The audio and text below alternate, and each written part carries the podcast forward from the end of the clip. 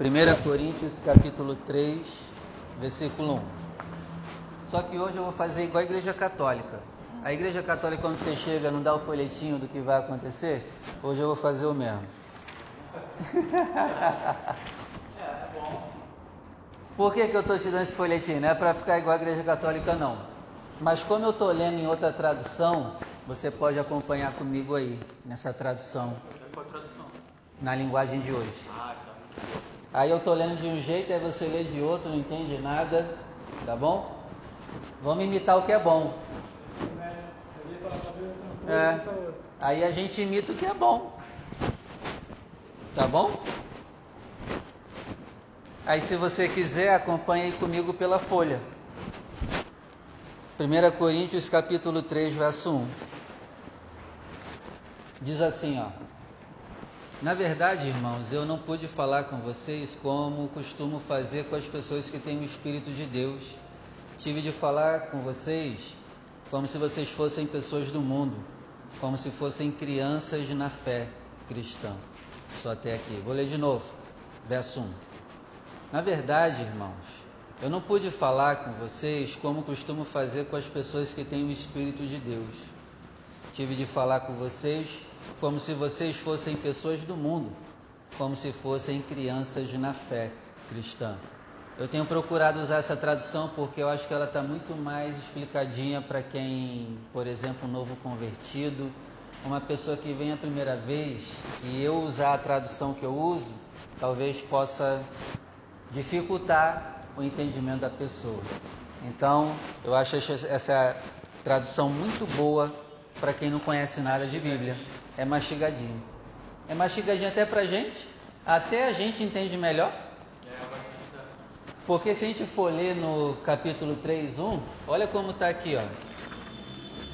Eu, porém, irmãos, não vos pude falar como a espirituais, e sim a carnais, como a crianças em Cristo. Dá para entender, mas aqui está bem melhorzinho. Entendeu? Então agora eu vou ler de novo o versículo 1 eu leio e você repete comigo. Vamos lá? Na verdade, Na verdade, irmãos, irmão, eu não pude falar eu não pude falar. com vocês, com vocês. como costumo, fazer com as pessoas que têm o Espírito de Deus. Tive de falar com vocês, com vocês. como se vocês fossem pessoas do mundo, como se fossem crianças. na fé cristã. Feche seus olhos, nós vamos orar. Pai Santo, a tua palavra vai ser pregada agora e eu peço que o Senhor quebre todo impedimento, toda barreira, que a sua boca fale conosco aqui agora, nos instruindo, nos exortando e nos edificando. Que a sua boa palavra entre nós e produza o resultado em nome de Jesus. Amém. Pode sentar, por favor. Como hoje é busca do Espírito Santo, eu tenho trago ministrações sobre características de quem tem o Espírito Santo. E hoje é a quarta ministração sobre isso. E hoje, o tema de hoje é: quem tem o Espírito Santo não anda em ciúmes e brigas. Amém?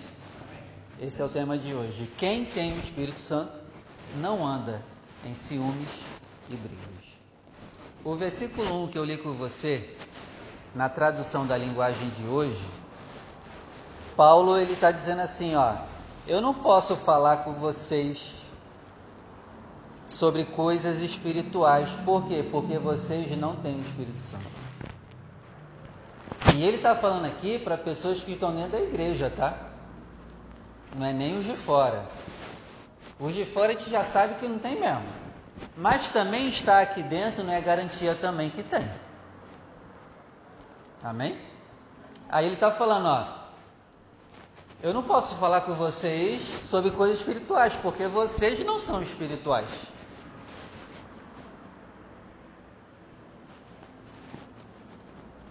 Aí ele está dizendo, vocês são mundanos. Eu não posso conversar com vocês uma linguagem do Espírito Santo, porque vocês são mundanos, pessoas que estão dentro da igreja. E se vocês são cristãos, na verdade vocês ainda são imaturos e crianças na fé. Aí vem o verso 2. Olha aí comigo, verso 2. Acompanha na folhinha da Igreja Católica. Tive de alimentá-los com leite e não com comida forte, pois vocês não estão prontos para isso e ainda não estão prontos. Aí eu botei a explicação embaixo, ó, embaixo do versículo 2, ó. É como se Paulo estivesse dizendo: Eu tenho que alimentar vocês com papinho espiritual. Vocês não estão prontos para o linguajar do Espírito e até agora continuam sem estar prontos. Verso 3. Porque vocês vivem como se fossem pessoas desse mundo? Quando existem ciumeiras e brigas entre vocês, será que isso não prova que vocês são pessoas desse mundo e fazem o que todos fazem? Ah, agora começa a explicação. Por que, que eles são carnais? Por que, que eles estão dentro da igreja e tem que ser alimentado com leite? Por que, que eles são crianças? Porque há entre eles ciúmes e brigas. Então, o ciúme e a briga é a prova que nós somos mundanos.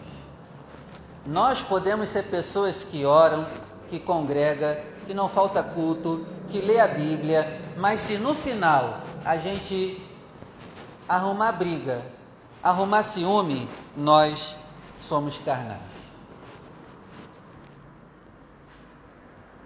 Deu para entender? É simples assim. Se há em nós ciúmes, somos carnais. Não temos o Espírito Santo. Não dá para falar numa linguagem espiritual com quem é carnal. Deu para entender? O que, que é essa questão de briga aqui? É brigas constantes e brigas desnecessárias. Tem coisas que a gente tem que brigar, mas nem tudo. Então, se você é uma pessoa que constantemente está brigando, constantemente arruma problema por onde passa, você não tem o Espírito Santo. É simples assim, pastor? É. É simples assim. Se você arruma briga por tudo e por qualquer coisa, ainda que você ore, que você leia a Bíblia, que você levante de madrugada, que você ore no monte, você é carnal. Amém? E lembre-se, a igreja de Corinto, Paulo vai dizer que era uma igreja que fluía nos dons. A membresia daquela igreja, todos fluíam nos dons. Mas eles eram carnais. Está dando para entender? Aí vem o versículo 4. O versículo 4 diz assim: quando alguém diz aí, ó, eu sou de Paulo, aí outro diz, eu sou de Apolo, será que assim não estão agindo como pessoas desse mundo? Além de ter ciúmes e brigas, o que, que tinha naquela igreja? Havia uma divisão de, de gostar de certos pastores. Então, naquela igreja, tinha pessoas que gostavam do pastor Paulo. Já outras pessoas daquela igreja gostavam do pastor Apolo. Então, o problema não é você gostar de um ou outro pastor, não tem problema não.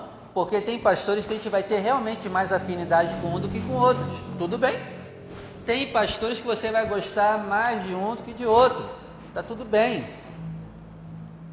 Amém? Mas o problema é você não fazer a obra de Deus porque tem um pastor que você não gosta. Será que é por isso que vocês não fazem a obra comigo? Vocês não gostam muito de mim, não? Hã?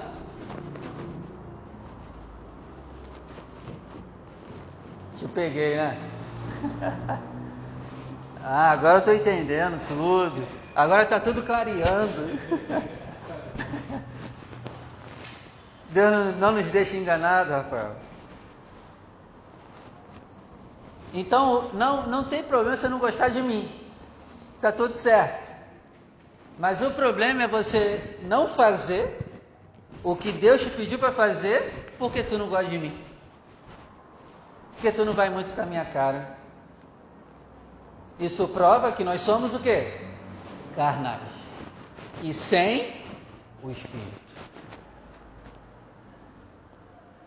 Então fica de ciumeira, de briga Ah, se é o pastor Vinícius que vai pregar essa semana, eu não vou lá então.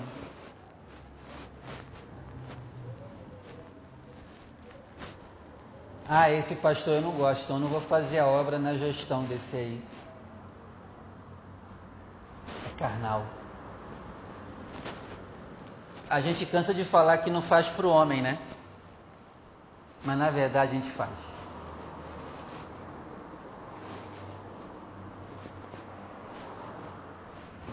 Não sejamos mais carnais.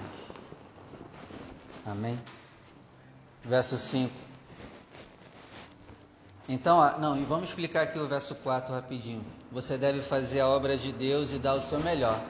Ainda que o pastor que esteja à frente você não goste dele, ou não só pastor, talvez você também não vá muito com a cara de um membro, de um obreiro, que isso não seja motivo para você não se entregar, dar o seu melhor pelo avanço do reino. Amém?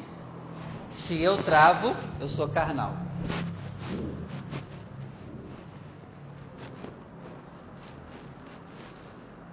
Verso 5. Afinal de contas, quem é Apolo e quem é Paulo? Somos somente servidores de Deus e foi por meio de nós que vocês creram no Senhor. Cada um de nós faz o trabalho que o Senhor lhe deu para fazer. Então, Paulo aqui está dizendo, cara, quem que a gente é?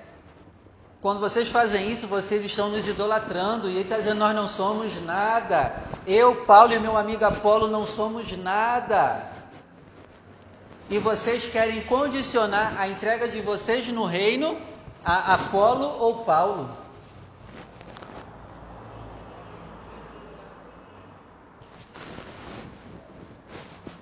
Verso 6: Eu plantei, Apolo regou, mas quem fez crescer?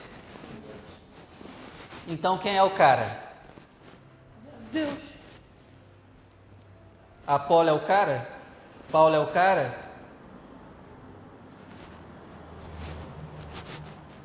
Então as pessoas ali estavam idolatrando homens que não faziam crescer nada, só plantavam e regavam. Porque quem dá o crescimento tu já viu. Então é esse que a gente tem que idolatrar. 7. De modo que não importa nem o que planta, nem o que rega, mas sim Deus que dá o crescimento. Aí já corta na raiz. Parem, parem com essa palhaçada, com essa idolatria. Parem de fazer a obra por gostinho. Ah, eu gosto, aí eu faço. Ah, eu não gostei, eu não faço. Carnal. Verso 8: Pois não existe diferença entre a pessoa que planta e a pessoa que rega. Deus dará a recompensa de acordo com o trabalho que cada um tiver feito. Então, ó, nós plantamos, nós regamos no reino de Deus, nós não somos nada. Porque é Ele que dá o crescimento. Mas naquele grande dia haverá galardão para quem trabalhou. E isso deveria te motivar a fazer a obra de Deus haverá galardão. Não importa quem está à frente do trabalho, haverá galardão para quem trabalha no reino de Deus. 9. Porque nós somos companheiros de trabalho no serviço de Deus.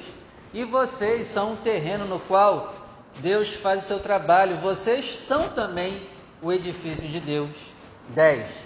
Usando o dom que Deus me deu, eu faço o trabalho de um construtor competente eu coloco o alicerce, outro constrói em cima dele. Porém, cada um deve construir com cuidado. Vamos fazer a obra? Vamos. Entendeu isso? Entendeu? Amém. Agora a gente vai trabalhar com cuidado, porque também não é só fazer por fazer. Verso 11. Porque Deus já pôs Jesus Cristo como único alicerce, e nenhum outro alicerce pode ser colocado. 12 Alguns usam ouro, prata, pedras preciosas para construírem em cima do alicerce. Quem é o alicerce mesmo? Jesus. Então ele está dizendo: tome muito cuidado no que você vai botar nesse alicerce. Qual é a tua intenção de fazer a obra em cima desse alicerce? Então, Jesus, é, Paulo está dizendo o que? Ó, Não faça a obra no ciúme e na inveja. Não faça a obra, não, não, não põe os teus alicerces em Jesus Cristo através de ciúmes, brigas. Não faça a obra com esses sentimentos. Está entendendo? Não construa o seu trabalho em cima de ciúme e inveja.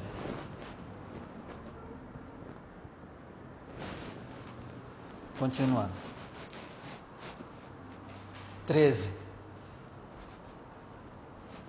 O dia de Cristo vai mostrar claramente a qualidade do trabalho de cada um. Ó, o nosso trabalho está sendo examinado. Quem não faz nada já está lascado. Quem faz tem que vigiar para fazer do jeito certo. Estamos sendo examinados. Aí continuando, pois o fogo daquele dia mostrará o trabalho de cada pessoa. O fogo vai mostrar e provar a verdadeira qualidade do trabalho. 14. Se aquilo que alguém construir em cima do alicerce resistir ao fogo, então o construtor receberá a recompensa. Olha aí. Então, se você construir a tua vida em cima de brigas e inveja, naquele grande dia o teu trabalho todo será destruído. Então tome muito cuidado é, a intenção do teu coração de estar construindo, de estar trabalhando no alicerce da obra de Jesus Cristo. Amém? Continuando, verso 15. Mas, se o trabalho de alguém for destruído pelo fogo, então esse construtor perderá a recompensa. Porém, ele mesmo será salvo, como se tivesse passado pelo fogo para se salvar. Então, tem pessoas que trabalham na obra de Deus, mas que a obra delas não são nada. Pensam que fazem, mas não fazem nada. E essas pessoas só serão salvas. Muito mal vai ser salva, mas não terá recompensa. Então, tem pessoas que estão trabalhando na obra de Deus agora. E, essa, e esse trabalho será destruído naquele grande dia. Então, tem gente que até vai ser salvo, mas vai entrar no reino dos céus chupando o dedo, não vai receber recompensa nenhuma. É mole? No céu vai ter diferença de recompensa. Tem uns que vão para o céu, mas não terão recompensa nenhuma. Outros irão para o céu e terão recompensa. E aí, tu quer ir como? Pastor, o que importa é eu ir. Não. O que deveria te importar é você ir e receber a recompensa.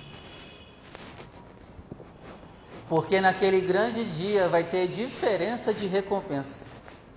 E esse texto aqui prova isso. E naquele grande dia não vai adiantar reclamar: caramba, o fulano recebeu mais do que eu. Não, mas tu não fez nada. O que você está fazendo? Você está usando seus dons? Você já descobriu seus dons? Já descobriu seus ministérios? Já está usando? Porque você pode até ser salvo, mas se você morrer sem descobrir seus dons e usar, provavelmente você vai para o céu chupando o dedo. Você não vai ter recompensa nenhuma. Pastor, que recompensa é essa? Não sei, cara. Eu só sei que eu quero. Então vamos para o céu e vamos ter recompensa.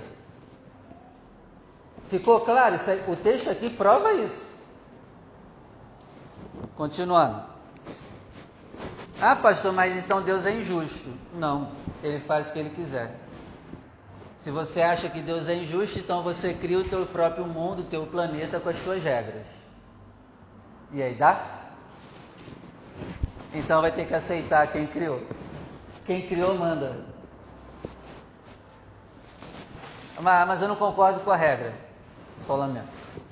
Não tem o que fazer, gente. Ele determinou assim. Vamos aceitar. Continuando.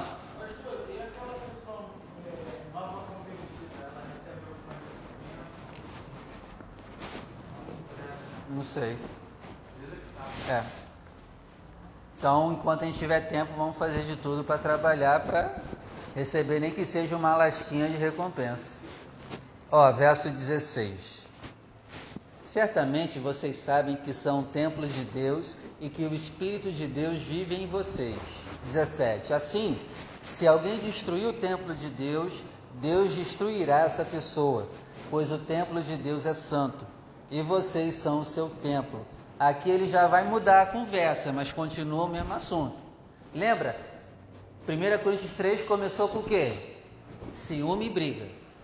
Esse é o contexto do capítulo 3. Aí agora ele vem e fala: vocês são templos de Deus. E se vocês não cuidar desse templo, Deus vai destruir vocês. Parece que ele mudou o assunto, né? Mas não. O que, que ele quer passar aqui para nós? Assim como o ciúme e a briga destrói a nossa igreja aqui, o ciúme e a briga também destrói você que é uma igreja. Porque vós também sois o templo de Deus, do Espírito Santo. Então, o ciúme, a briga, a contenda, a divisão, além de destruir a igreja física, destrói nós que somos o templo espiritual. E ai daqueles que destroem os outros, Deus o destruirá. Está entendendo? Vocês estão entendendo? Conseguindo entender o raciocínio? Ai daqueles que promovem brigas, promovem discussões, dissensões em nosso meio. Ai desses. Porque além de destruir o físico da igreja, destrói a pessoa. Deus o destruirá. É isso mesmo, pastor? Deus vai destruir a pessoa? Vai, é o que está escrito. Ele vai destruir como, pastor? Destruindo. Eu não quero saber como é. Não é bom. Vocês estão vendo o quanto Deus ama a igreja? Vocês estão vendo o quanto Deus ama o nosso corpo? Cara, eu sempre, eu sempre falo com vocês, vamos dar mais valor à igreja, cara. Vamos amar mais a igreja. Deus ama isso aqui. E parece que a gente não entende. Aí continuando. Versículo 18. Que ninguém engane a si mesmo. Se algum de vocês pensa que é sábio, conforme a sabedoria humana, então precisa se tornar louco para ser de fato sábio. 19. Pois aquilo que este mundo acha que é sabedoria, Deus acha que é loucura. Vamos explicar isso aqui. A pessoa, no versículo 1 do capítulo 3, ele disse o quê? Eu não posso conversar com você em linguagens espirituais, porque vocês são o quê? Carnais. Então, eles estavam usando sabedoria carnal dentro da igreja.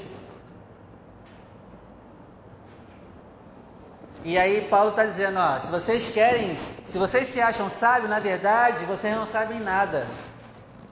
É melhor vocês serem loucos do que terem essa sabedoria carnal. Porque a sabedoria de Deus é loucura para quem tem sabedoria carnal. Por isso que ele não podia falar com eles linguagem espiritual. Porque quem é carnal vai achar que a linguagem espiritual é o quê? Loucura. Tá entendendo?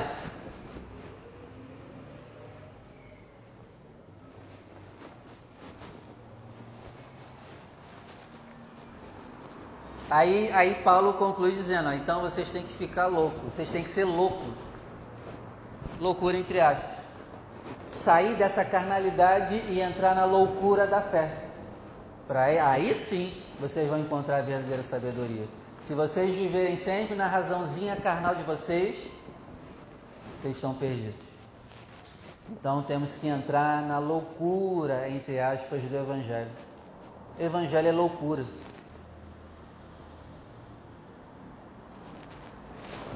Deu para entender o loucura? Não é loucura, loucura mesmo. Mas é o que? É que foge dos padrões naturais. Por exemplo, Jesus disse assim, ó: se vocês quiserem me seguir, vocês têm que renunciar a tudo.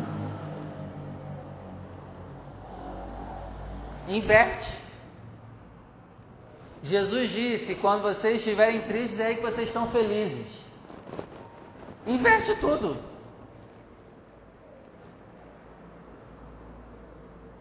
É, é essa loucura. Tem gente que acha até que a gente é fanático, né? Porque a gente bota Jesus no meio de tudo. É. Aí, pô, não, glória a Deus, Jesus não tem nada a ver com isso, tem. Aí a gente é fanático. Verso 20. E também o Senhor sabe que os pensamentos dos sábios não valem de nada. 21. Ninguém deve se, se orgulhar daquilo que as pessoas podem fazer, pois tudo é de vocês. 22. Isto é, Paulo, Apolo, Pedro, este mundo, a vida, a morte, o presente e o futuro, tudo pertence a vocês. Aí vira a folha, verso 23. E vocês pertencem a Cristo e Cristo pertence a vocês. Eu vou ler só até aqui. Aí eu botei aqui, ó, metas do diabo para nós. Qual é a meta do diabo para nós? Qual é a conclusão que nós chegamos aqui? Que você viva brigando, que você viva reclamando, que nada nunca esteja bem para você. Eu espero que você não seja assim, porque é um inferno viver com você. Essa é a meta do diabo. Você viva reclamando de tudo. Na igreja, em casa, na família, no trabalho, na vizinhança, que você nunca esteja contente com nada. Nunca, nunca nada esteja bom para ti. Essa é a meta do diabo. Sim, a nossa vida não está lá essas coisas. A gente queria que tivesse melhor. Mas não tem o que agradecer?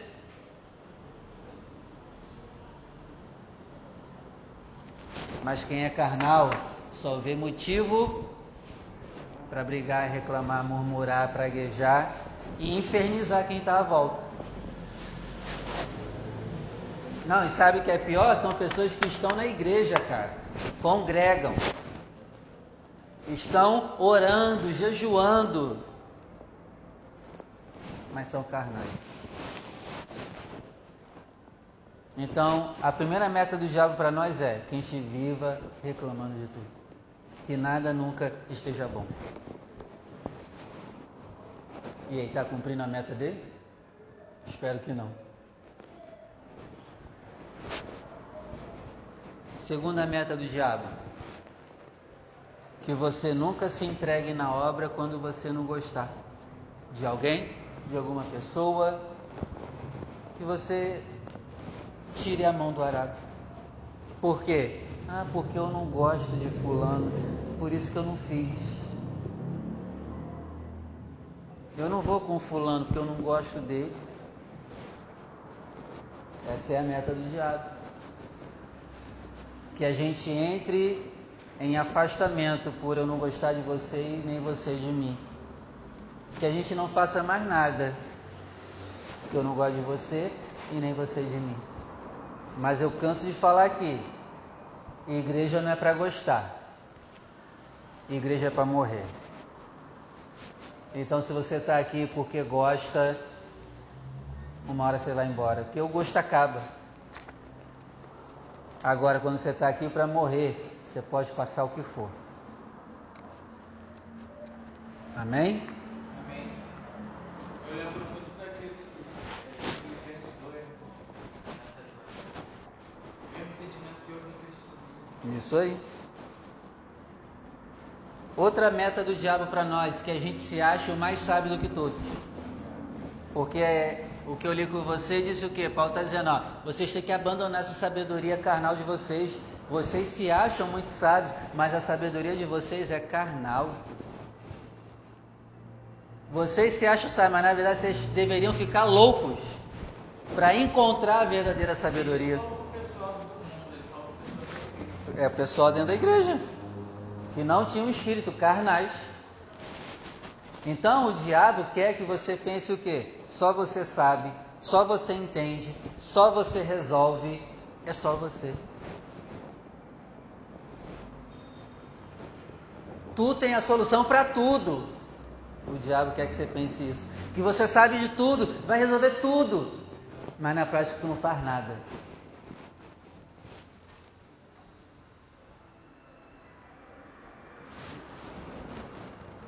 E aí, para terminar, como que a gente então deve responder essa ministração? Porque toda pregação, o nome já diz, né? Prega, ação. Se você sair daqui e não botar em prática, não adianta nada que você ouvir aqui hoje. Então, como que a gente vai vencer esse espírito de ciúme, briga, contenda e divisão que há na igreja, em casa, na família, na vizinhança. Como que a gente vai vencer isso? Em primeiro lugar, nós temos que amar a Jesus de todo o nosso coração. Porque ciúme, inveja, iras, pelejas, dissensões, isso é nascido do coração. Por isso que a Bíblia diz: guarda o teu coração. E como que eu guardo o meu coração? Amando a Deus de todo o coração. Quando eu amo a Deus de todo o coração, eu blindo o meu coração para que nada entre. Eu guardo. Como que eu guardo o meu coração? Amando a Deus de todo o coração. Então, quando eu amo Ele de todo, é como se uma porta fechasse e o mal não entrasse mais. Então, nós precisamos responder essa ministração amando a Deus.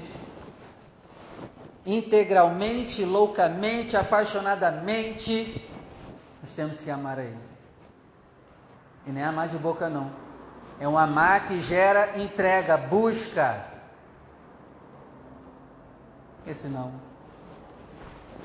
não vai adiantar. Segundo, nós temos que responder essa ministração dando o braço a torcer mais. Porque talvez nós estamos em volta de pessoas que têm esse espírito de ciumeira, de briga, de inveja, contenda, divisão. Então o que nós temos que fazer? Dar mais o nosso braço a torcer. Nós temos que responder essa administração engolindo mais sapinho.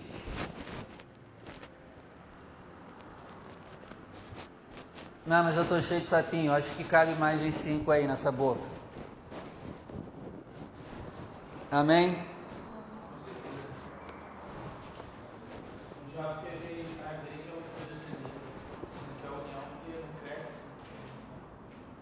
E nós temos que responder essa ministração entendendo que a gente não é tão sábio assim. A gente não sabe tudo, tudo, tudo, tudo.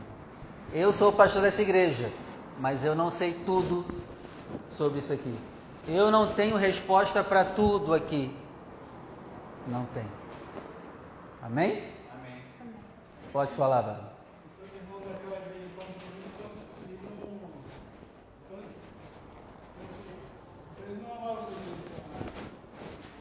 Eles eram carnais.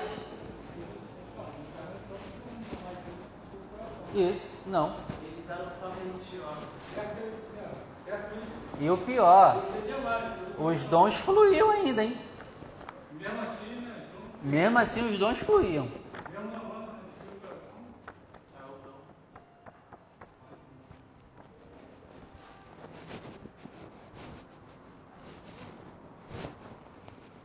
Que Deus nos ajude a não ser briguento, ciumento, arrumador de confusão de problema onde não tem problema. Nem tudo é para brigar. Tem coisas que tem que brigar mesmo. Por exemplo, eu brigo pelo Evangelho. Tem coisas que tem que brigar, mas tem outras que não deveríamos estar brigando. Então vamos parar com esse espírito de briga, de contenda, de nunca concordar com nada. É isso que destrói a nossa igreja, as nossas famílias. As nossas famílias não se falam direito por causa disso. As nossas famílias estão separadas por causa disso.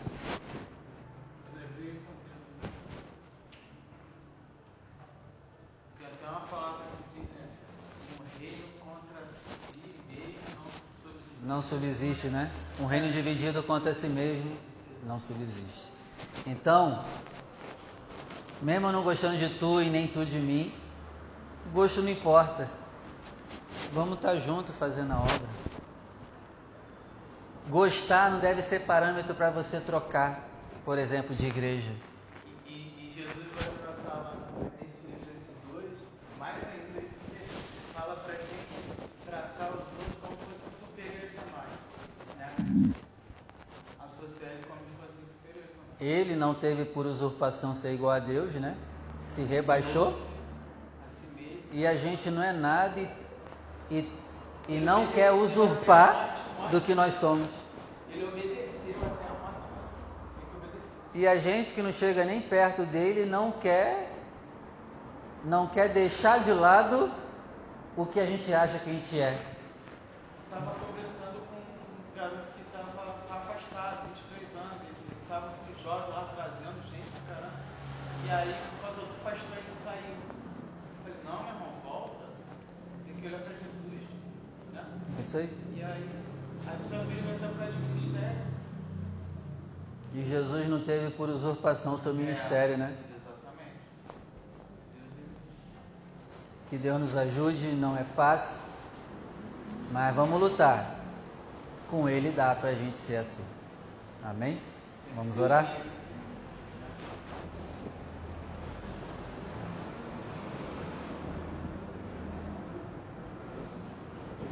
Vamos orar. Pode se colocar de pé. Fecha os olhos.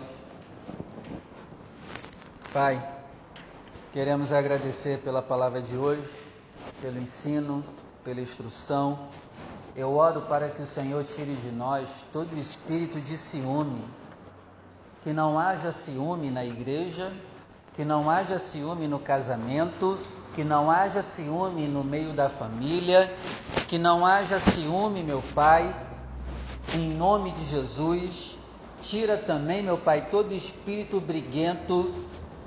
Aprendemos aqui, tem coisas sim que nós devemos brigar. Por exemplo, pelo seu evangelho nós devemos brigar. Nós devemos brigar contra a cultura.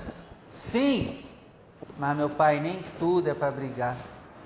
Por isso, meu Pai, nos dê sabedoria para brigar as brigas certas e não brigar as brigas erradas. Em nome de Jesus, tira de nós toda inveja, todo orgulho, nos encha do espírito e não de orgulho, nos encha do seu espírito e não de inveja, que nós sejamos cheios do espírito e não cheios de brigas e contendas e divisões. Nos encha de Jesus aqui hoje, nos encha da Sua palavra. E nos ajuda, meu Pai, a fazer a Tua obra, mesmo sem gostar de algumas pessoas que estão conosco aqui em nome de Jesus. E nos ajuda a continuar plantando, continuar regando, para que o Senhor venha dar o crescimento. E nós, meu Pai, agradecemos ao Senhor por nos ouvir. Nós cremos que o Senhor nos ouviu. Obrigado por nos ouvir. Abençoe a união dessa igreja. Abençoe a união da nossa família. Abençoe a união lá no nosso trabalho, na nossa vizinhança. Em nome do Senhor Jesus. Que todo espírito de briga, contenda, divisão, calúnia, heresia saia e não volte nunca mais. E nos encha, Senhor, do teu Espírito Santo. Em nome de Jesus. Amém. Amém? Vamos aplaudir o nome do Senhor? Amém.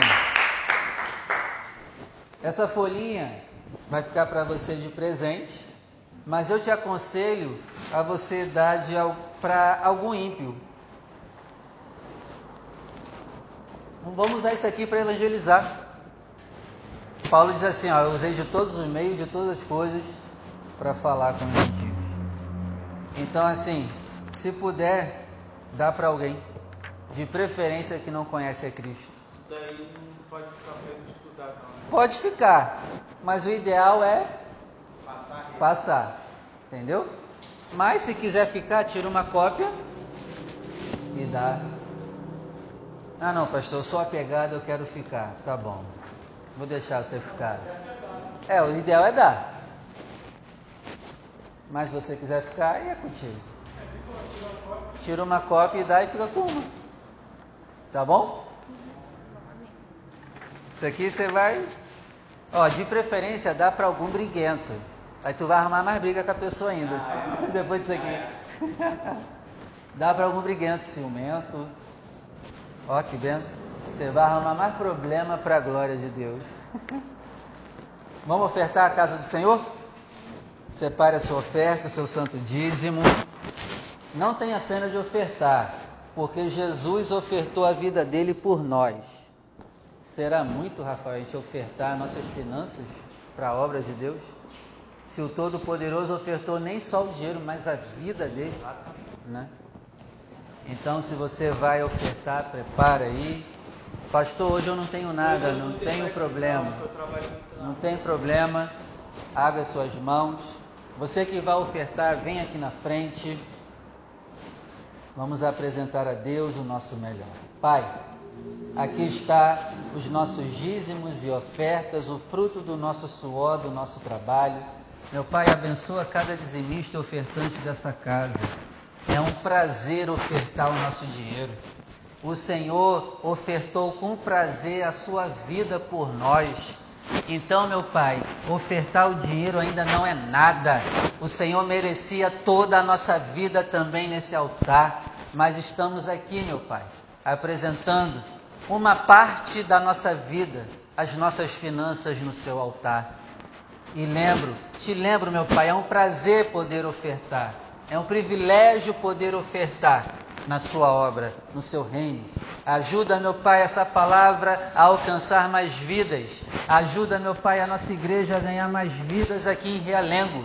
Em nome de Jesus. Amém. Venha com alegria, deposite o seu melhor no altar do Senhor. Pastor, desculpa participar aí da pregação aí. Tem problema não. baixo. Aí vocês gostam, né? Vocês gostam de falar, né? baixo. É, né? Acho que eu vou ter que ficar lá em cima Aí mesmo. vira EBD. É.